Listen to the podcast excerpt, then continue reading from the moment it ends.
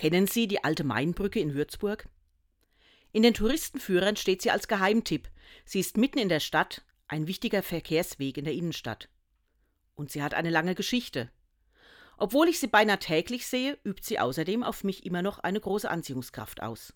Das liegt natürlich am darunter fließenden Wasser, an dem gigantischen Blick auf die Festung und das Burkharder Viertel und an der Ruhe, die sich dort beim Betrachten einstellen kann.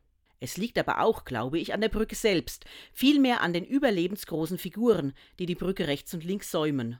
Sie gehören hierher, auf die Brücke, in die Stadt. Wer sich mit ihnen näher beschäftigt, lernt ihren Bezug zu der Stadtgeschichte kennen. Und diese Figuren machen für mich diese Brücke quasi lebendig. Diese Figuren schauen Richtung Brücke, nicht ins Land. Sie nehmen also die Menschen auf der Brücke in den Blick und lassen sich von ihnen auch anschauen. Sie verbinden mich mit den Menschen der vergangenen Epochen durch ihr Dasein und mit den Menschen von heute dadurch, dass um diese Figuren herum auf dieser Brücke Platz ist, zum Verweilen, zum Stehenbleiben, zum sich treffen. Mitten in meinem Arbeitsalltag ist die Brücke für mich ein Ort der Entschleunigung. Ich freue mich auf meine Mittagspause.